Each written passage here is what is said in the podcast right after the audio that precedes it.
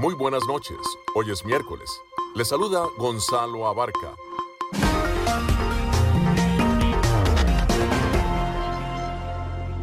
Damos la bienvenida a todos aquellos oyentes de Enlace Internacional. En esta franja nocturna estamos hablando de noticias internacionales, algunas entrevistas y un poco de música.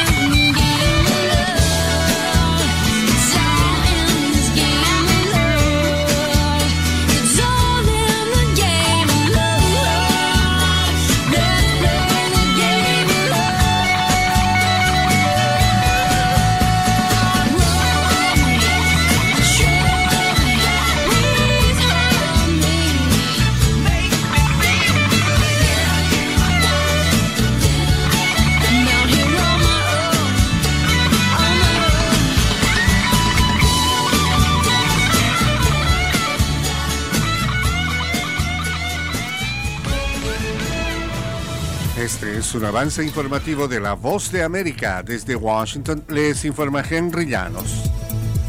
Con la intención de mitigar lo que califica como una crisis migratoria, el gobernador de Texas propone cárcel para quienes promuevan o contribuyan la inmigración ilegal. Nos informa Laura Sepúlveda. Cruzar la frontera por puntos no autorizados no es sencillo, según cuentan quienes lo han vivido, pero destacan que con ayuda es posible. El gobernador republicano de Texas, Greg Abbott, pide sanciones para quienes ayuden a personas como Luis, quien ha ingresado repetidas veces a Estados Unidos sin la debida documentación. A la propuesta del gobernador se suma la solicitud de fiscales de 25 estados que piden a la Corte Suprema proteger una ley federal que se ha utilizado para enjuiciar a quienes fomentan o inducen la inmigración ilegal. Laura Sepúlveda, Voz de América, Austin, Texas. Brandon Johnson, un organizador sindical y ex profesor, fue elegido alcalde de Chicago el martes en una importante victoria para el ala progresista del Partido Democrático, mientras la ciudad progresista enfrenta una elevada tasa de criminalidad y problemas financieros. Johnson, comisionado del condado de Cook, que contaba con el respaldo del Sindicato de Maestros de Chicago, Chicago, se impuso en una reñida contienda al exdirector general de las escuelas de la ciudad, Paul Ballas, quien tenía el apoyo del sindicato de policía.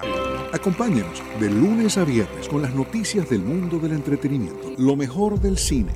So, Scrolls are the bad guys.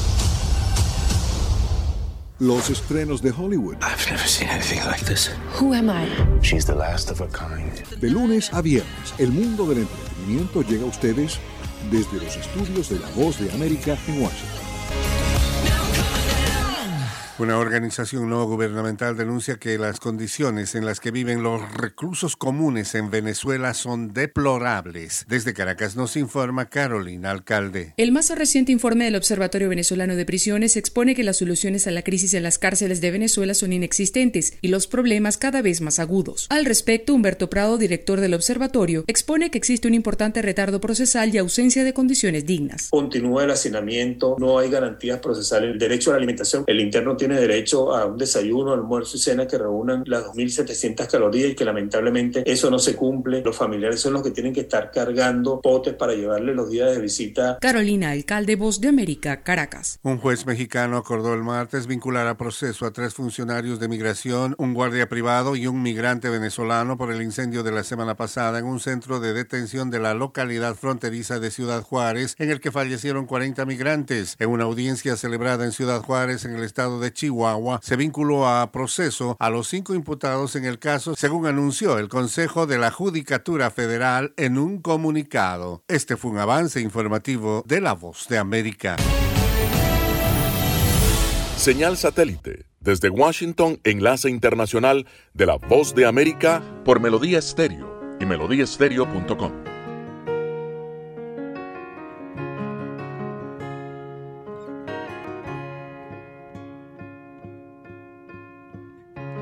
Sail on down the line about a half a mile or so, and I don't really wanna know uh, where you're going. Maybe once or twice, you see, time after time I try to, to, hold on to what we got, but uh, now you're going.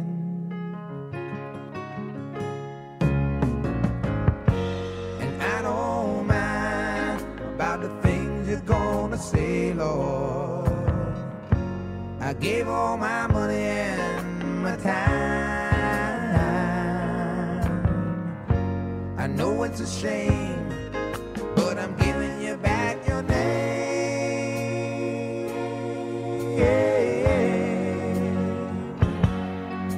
Guess I'll be on my way. I won't be back to stay. I guess I'll move along.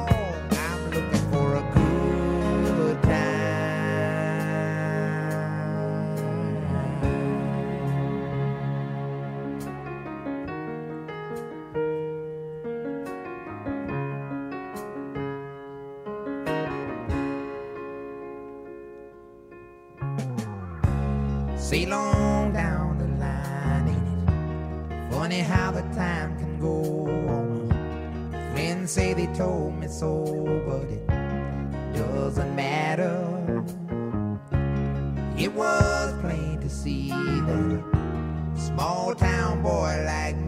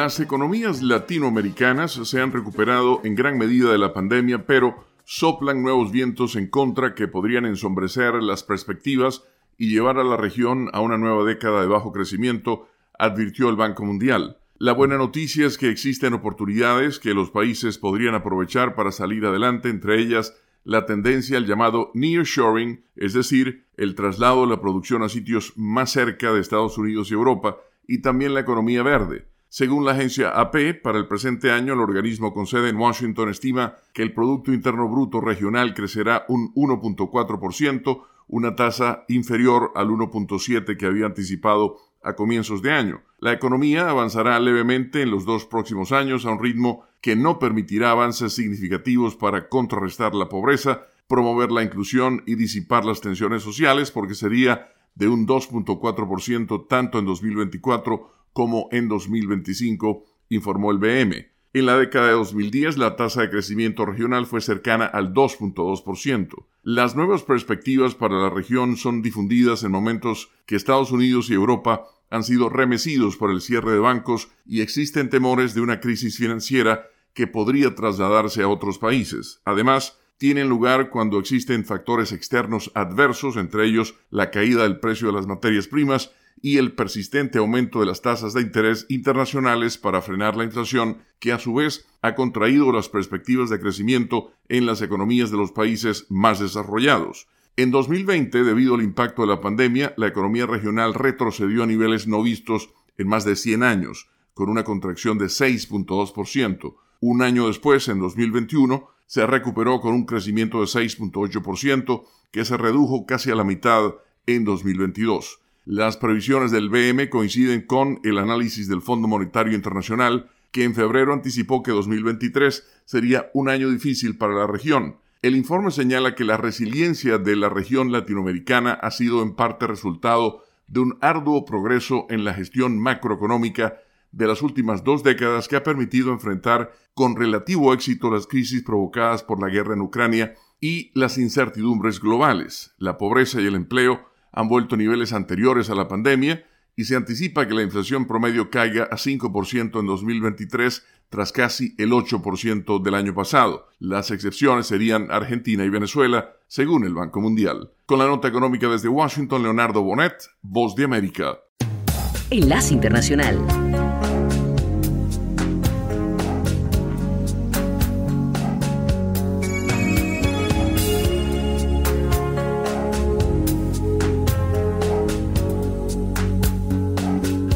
It's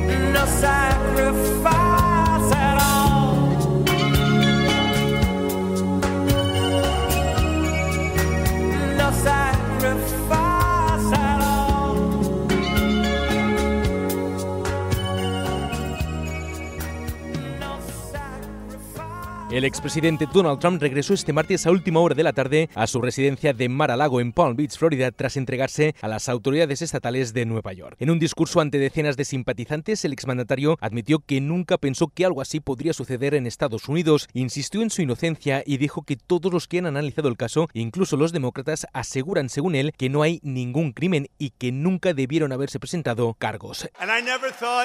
Nunca pensé que algo así podría suceder en Estados Unidos. Nunca pensé que podía suceder. El único crimen que he cometido es defender valientemente a nuestra nación de aquellos que buscan destruirla. La investigación en contra del expresidente incluye el pago de sobornos a tres personas, según la Fiscalía. A pesar de esa investigación, decenas de simpatizantes de Donald Trump consideran que todo esto forma parte de un plan orquestado por los demócratas para evitar que el expresidente se presente a las elecciones de 2024 y aseguran que seguirán movilizándose. Anthony Belchi, Voz de América, Palm Beach, Florida. Melodía Estéreo, emisora afiliada al sistema de noticias de la Voz de América.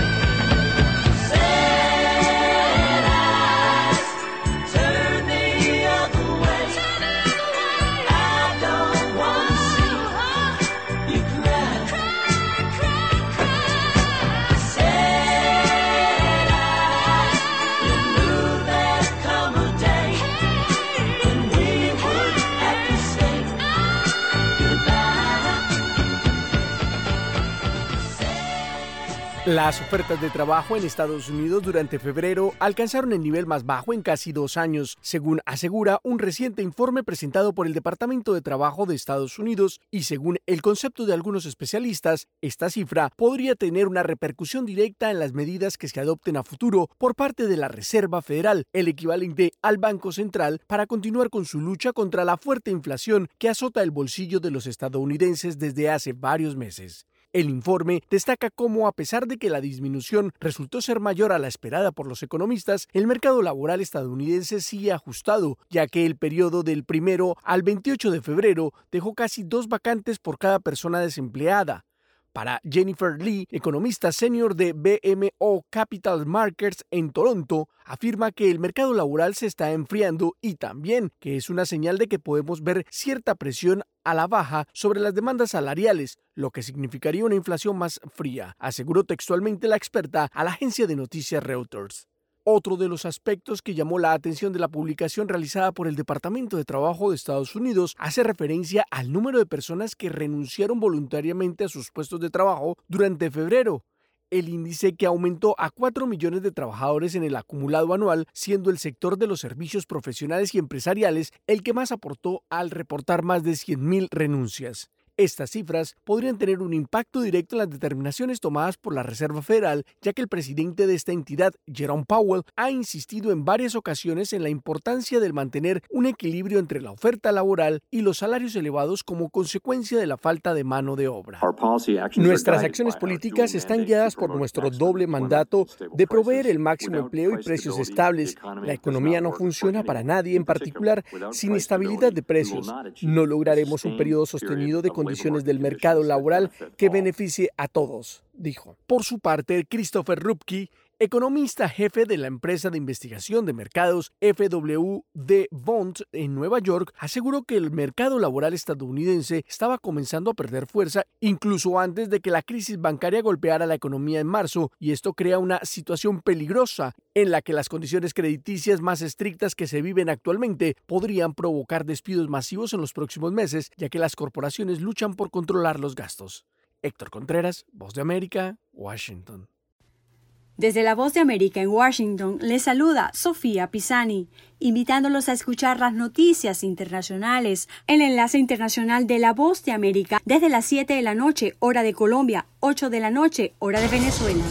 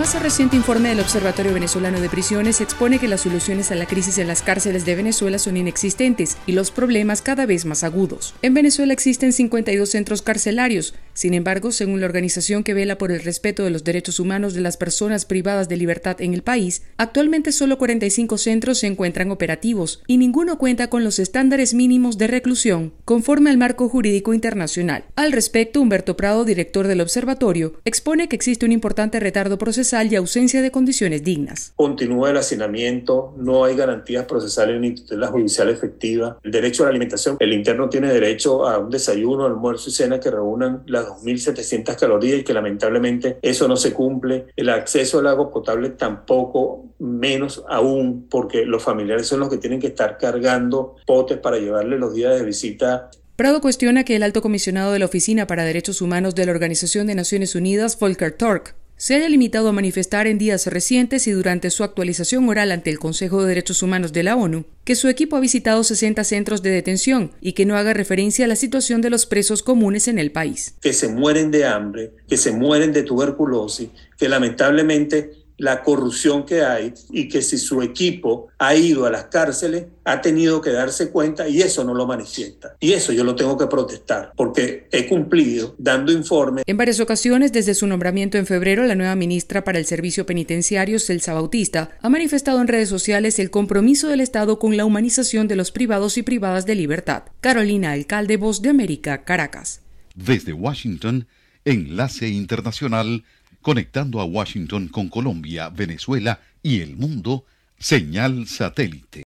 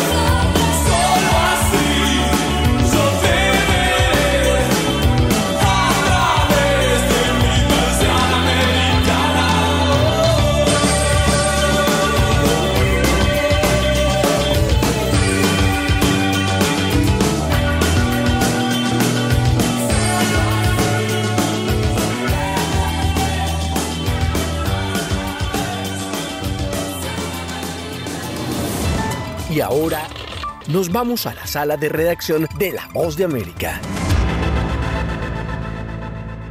Cuando se les dio a elegir entre las principales potencias mundiales de Estados Unidos y China, la mayoría de los ciudadanos de los 10 países que conforman la Asociación de Naciones del Sudeste Asiático ASEAN prefirieron a los Estados Unidos. El aumento de la participación estadounidense en la región está detrás de este cambio, dicen investigadores como Melinda Martinus del Instituto ISEAS Yusof ISAP con sede en Singapur. El año pasado, la administración de Biden nombró a un embajador ante la ASEAN.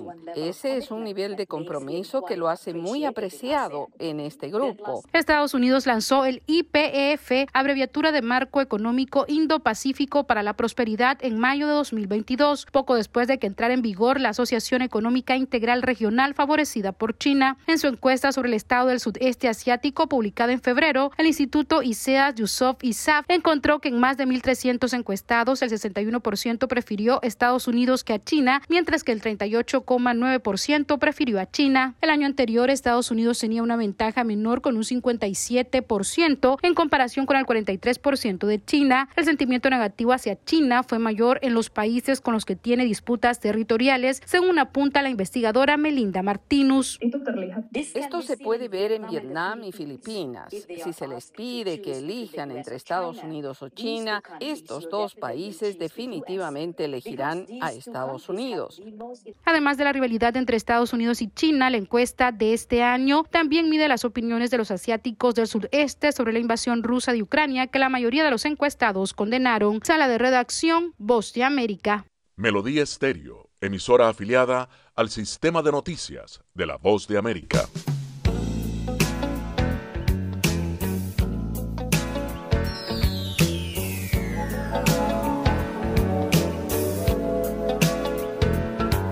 Every night she walks right in my dreams since I met her from the start.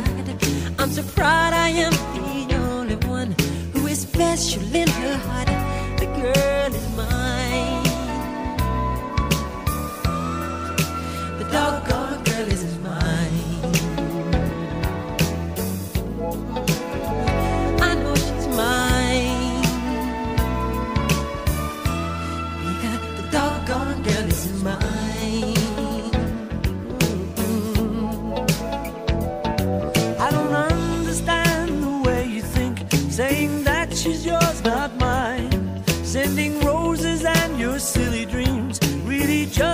waste of time because she's mine.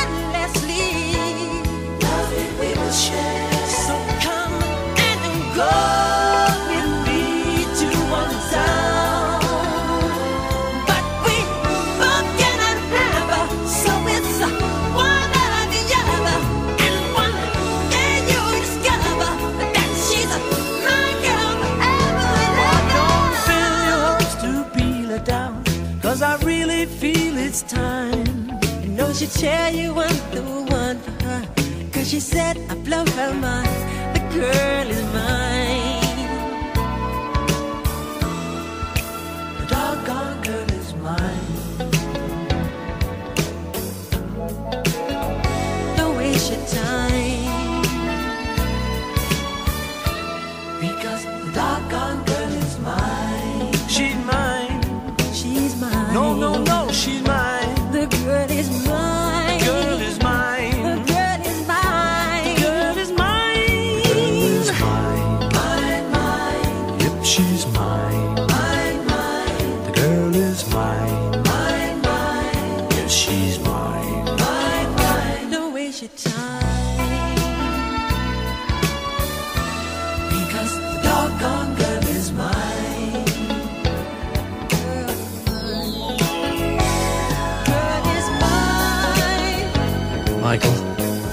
Not gonna fight about this, okay? Paul, I think I told you. I'm a lover, not a fighter. I've heard it all before, Michael. She told me that I'm her forever lover, you know, don't you remember? Well, after loving me, she said she couldn't love another. Is that what she said? Yeah, She said it. You keep dreaming.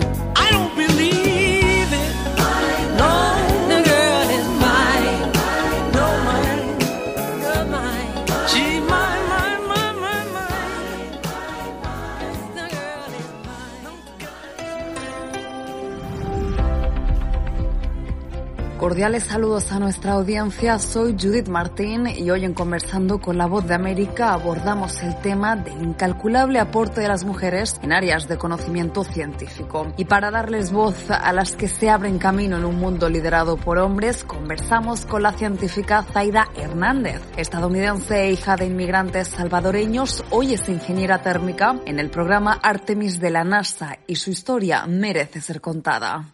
Yo me interesé desde muy pequeña en todo lo relacionado con el sector espacial. Siempre me gustaba mucho querer aprender de las estrellas, de los planetas. Tengo recuerdos de chica cuando íbamos a El Salvador de ahí son mis papás. Me gustaba mucho mirar el cielo nocturno y me preguntaba como, wow, ¿cómo yo puedo ser parte de, de algo en el espacio? Como tal vez no astronauta en ese tiempo, yo solo quería saber como qué más hay, qué hay en el mundo, um, cuántas estrellas hay, preguntas así de niña. Y cuando yo estuve en high school, que es la secundaria o la preparatoria, como lo conocen en diferentes países, yo le había contado a una maestra que me interesaban las cosas que tenían que ver con el espacio y ella fue la que me dijo de una oportunidad que había en la NASA como estudiante haciendo una pasantía. Así que tomé esa oportunidad, apliqué y me seleccionaron y fue la primera vez que pude venir al centro espacial a, trabajar como estudiante y me encantó y eso como que me, me volvió a traer a, a, la infancia que era algo que yo quería hacer, que quería estar involucrada en las cosas del espacio. Y ya con esa pasantía aprendí más y seguí aplicando para otras y sí hice un total de, de bastantes, um, siete pasantías en diferentes departamentos de, de NASA en el centro espacial Johnson. Y ahora trabajo como ingeniera de sistemas sistemas térmicos de protección térmico y control térmico para la nave espacial Orión y esa nave espacial es la que se utilizó en el vuelo de Artemis, la misión Artemis 1 y se va a seguir utilizando para las siguientes misiones de Artemis 2, 3 y las que siguen. Y lo increíble de Artemis es que es lo que estamos haciendo ahorita en la NASA, es una serie de misiones para poder explorar más la Luna y poder llevar a la primera mujer a la Luna y el próximo hombre, porque los hombres ya han podido llegar a la luna. Y mi día a día, bueno, eso cambia. Um, a veces hago trabajo de diseño, a veces trabajo, hago trabajo de, de pruebas y cuando estuvo la misión Artemis, sí tuve la oportunidad de estar en el centro de misión de control en el área de ingeniería y poder estar mirando en los diferentes, las diferentes fases de la misión.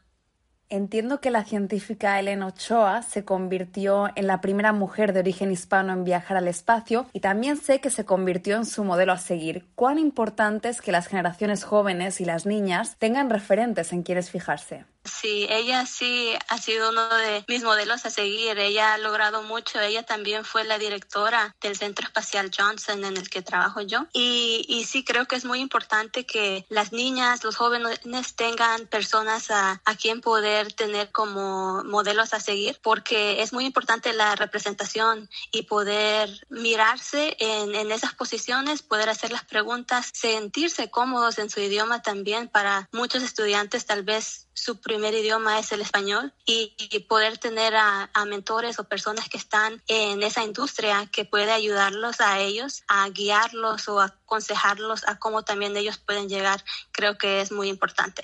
Zaida, y pese a que sus logros son increíbles, como nos acaba de contar, estoy segura de que tiene muchísimos planes para su futuro y alcanzar nuevas metas. ¿Qué nos puede adelantar sobre ese camino? Bueno, Yo sigo trabajando aquí en las misiones de Artemis. Espero poder seguir trabajando en eso porque me interesa mucho poder ser, aunque sea un- una pequeña parte de las personas que van a llevar a la primera mujer a la luna. Eso es algo muy emocionante para mí. A mí me gustaría poder crecer aquí en la Agencia Espacial de NASA y también estoy trabajando en otros proyectos. También estoy trabajando con una compañía que se llama Little Libros, que ellos publican libros bilingües para los niños. Es algo que estábamos hablando de la representación. Creo que es algo sumamente importante para las nuevas generaciones y con ellos estoy trabajando en, una, en unos libros del espacio, de STEM, Era la científica estadounidense de origen latino Zaida Hernández compartiendo su recorrido personal hasta llegar a trabajar en la NASA y sus proyectos futuros.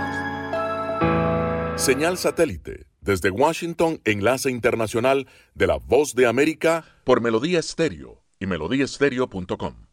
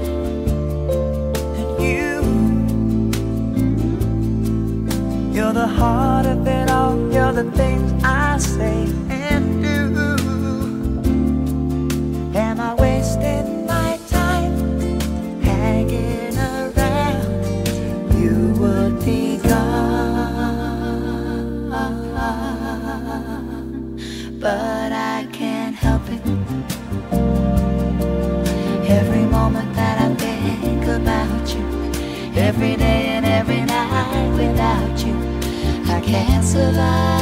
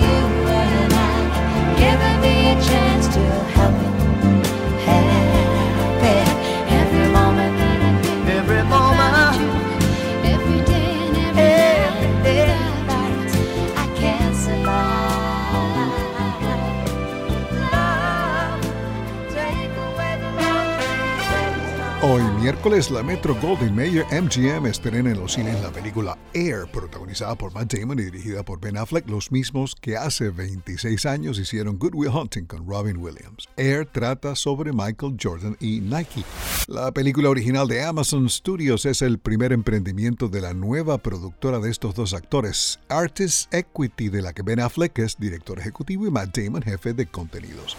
Parte de su misión es compartir con los miembros del equipo y el elenco una parte de las ganancias. Según la agencia de noticias AP, la película coprotagonizada por Viola Davis y Jason Bateman ha obtenido excelentes críticas desde que fue estrenada en el festival South by Southwest. Tanya Tucker y Patty Loveless, ganadores del Grammy junto al compositor Bob McDill, serán los nuevos miembros del Salón de la Fama de la Música Country. La Asociación de Música Country los anunció esta semana en Nashville, Tennessee. Tucker, cantante de Delta Dawn, ingresa en la categoría de artista de la era veterana, mientras que Loveless, que mezcla bluegrass y country, lo hará como artista de la era moderna. Los tres serán admitidos formalmente durante una ceremonia en los próximos meses. Tucker tiene en su haber 10 temas que han llegado al primer lugar, más de 40 canciones en el top 10 de las carteleras de la revista Billboard y ha ganado dos premios Grammy por su álbum de 2019 While I'm Living. Tanya Tucker apareció en la portada de la revista Rolling Stone con solo 15 años. Ha ganado premios a vocalista femenina del año de la Asociación de Música Country y ha grabado éxitos como Down to My Last Teardrop, Two Sparrows in a Hurricane y Strong Enough to Bend. El año pasado se estrenó un documental sobre ella y la realización del disco de 2019 que grabó con los productores Brandy Carlile y Shooter Jennings. El director ejecutivo de Walt Disney, Bob Iger, anunció que se está desarrollando una nueva versión de Moana de acción en vivo. La producción se encuentra en las primeras etapas. No se ha anunciado director, pero se sabe que Dwayne Johnson regresa como el semidios Maui.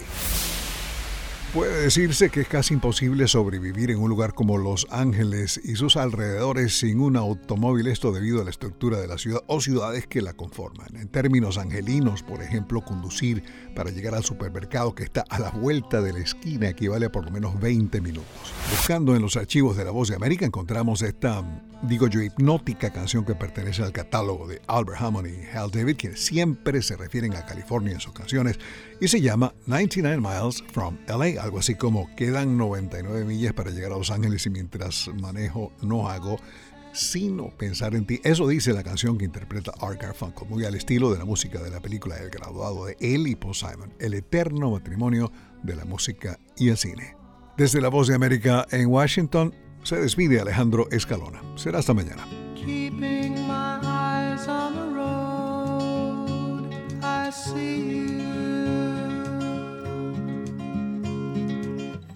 Keeping my hands on the wheel, I hold you.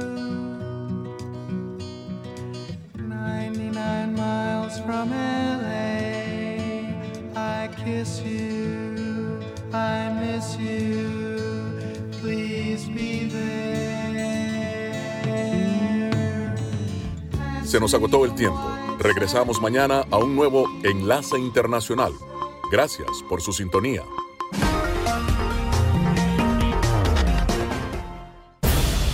Enlace Internacional es una producción de cadena de noticias.